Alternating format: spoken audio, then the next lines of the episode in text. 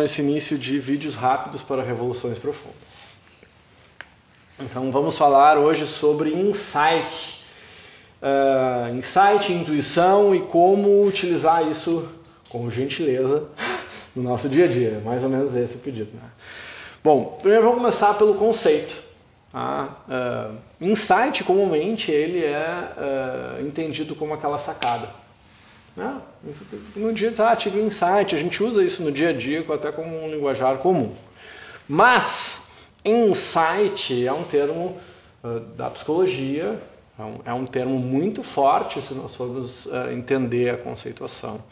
Ah, a palavra vem do inglês arcaico, de in, que é dentro, e sight, de vista, é olhar para dentro.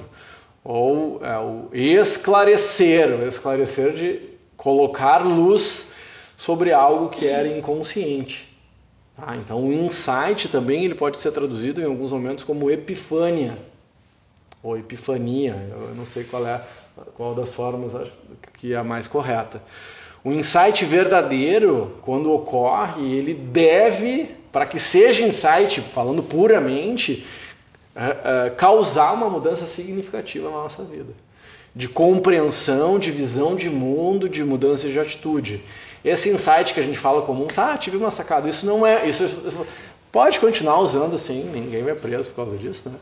Mas não é, tá? Não é, uh, se eu for aprofundar o termo, insight, ele é mais profundo, mais forte.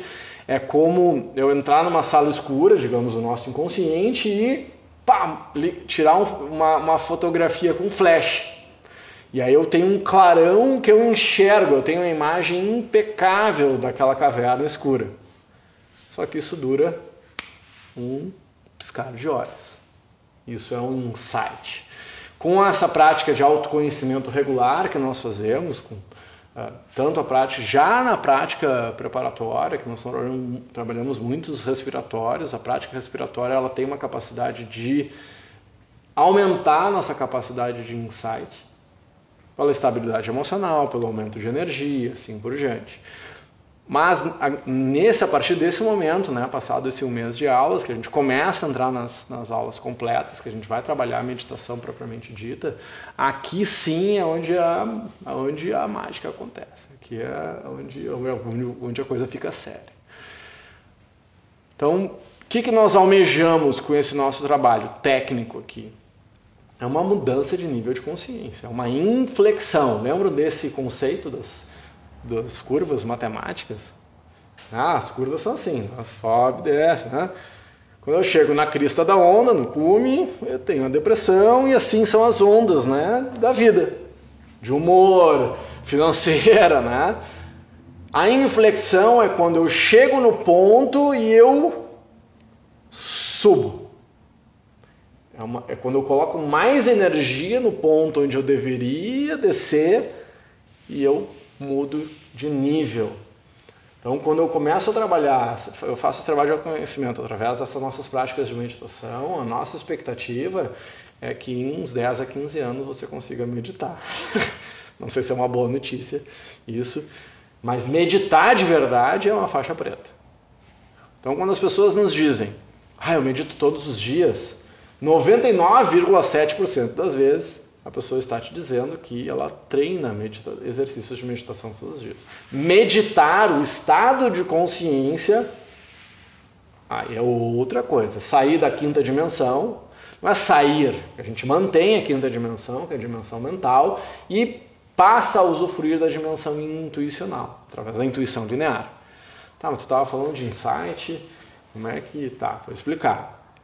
Lembra que eu dei o exemplo que uh, o insight é um flash na escuridão, no inconsciente. entrei na caverna escura, pá, dei um flash, tive um flash da realidade, uma epifania, entendi, tive um flash da verdade, mudei de vida, mudei de, de, de, de compreensão, daí cara, muda de emprego, muda de status de relacionamento. Bom, quando o insight é verdadeiro, é, ele é, ele é forte. E por isso que, é que a gente cuida da alimentação, cuida do emocional, porque quando os insights verdadeiros acontecem, a gente tem que estar forte para dar conta. Senão a gente pode ruir no insight muito forte. Se o teu corpo biológico não estiver preparado para o insight, ele pode ser o insight ele pode ser bom se você estiver preparado. Agora, se você tiver uma vida inteira numa caverna escura e de repente toma um clarão, talvez você fique cego. Então, ah, ver a luz é bom? Depende. Tem uma luz no fim do túnel, cuidado que pode ser um trem. Nem sempre é a saída. Então, tá. Tá, mas tá, não falou ainda o que, que tem a ver com a intuição e, a, e uh, o insight e intuição. Então, o insight é uma manifestação intuitiva. E aí tem uma diferença muito clara, e para vocês para ficar claro essa diferença e de como a meditação real, quando eu domino a meditação, o que é dominar a meditação? Eu medito a hora que eu quiser. Na rave, dirigindo, namorando, trabalhando. Quando eu domino a meditação, ela, ela, eu acesso a hora que eu quiser. No início o estado é tão intenso que eu fico chapado, fico loucão assim. Entrei, eu cheguei perto da meditação, tu não pode dirigir, porque teu corpo é tão intenso o estado que teu corpo não dá conta, mas depois que tu está acostumado, é, fica lugar comum. 10, 15, 20 anos depois. Então, o insight é o flash. A meditação, ou seja, quando eu mudo o status, eu faço a inflexão da, da sexta camada, da quinta dimensão da consciência e passo para a sexta dimensão, que é a intuição linear, eu ligo o flash e não desligo mais. Essa é a diferença entre o insight e a meditação.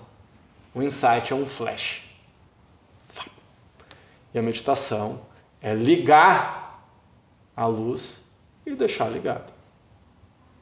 Então imagina um clarão que, te, que muda a tua vida por um piscar de olhos, e tu pega essa mesma luz e pá, liga.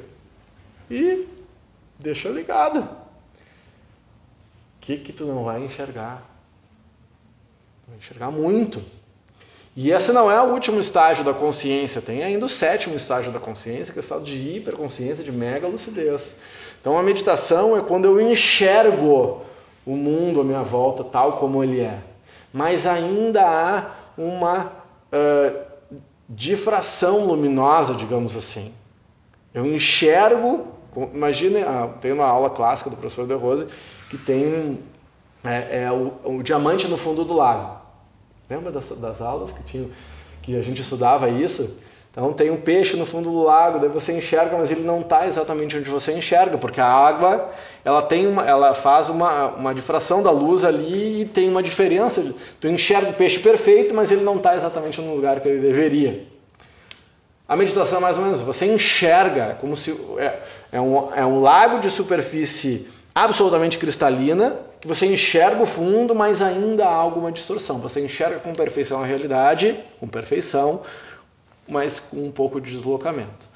O próximo estágio é quando você enxerga tudo, não tem mais água, não tem mais nada. Você, aí, aí realmente você se dá conta que o observador, o ato da observação, o, o observador, o objeto observado e o ato da observação são uma coisa só. Você compreende que não existe o lado de fora, a não ser em função da percepção do lado de dentro. Tudo que acontece do lado de fora é só uma decodificação neuroquímica do teu cérebro. E essa compreensão, imagina você realmente compreender isso. Há uns 35 anos de prática, mais ou menos, para chegar lá. Sem garantia. É a propaganda do, do, do gradiente lá, garantia, você uh, Tá, mas e aí? Não tem garantia? Não vou chegar? Talvez não. Mas acontece tanta coisa nessa caminhada, tanto progresso, tanto, tanta abundância de conhecimento que transborda de dentro de nós que a caminhada fica na nossa proposta, que é divertida, é gregária, né? a gente junta os malucos pra, porque né, se você tocou a campainha, saiba que você não é uma pessoa normal. Se você tinha essa expectativa em algum momento, já dissolve, porque não é. Tá? Não, isso não é. Aí como é que eu uso isso no dia a dia? Como a gente como foi hoje na tua chegada ali, assim, um pouco mais atravessada, tentativa e erro.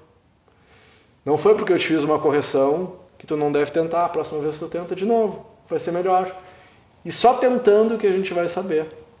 Bom, quem não vem não vai saber o que eu vou falar depois. Até depois.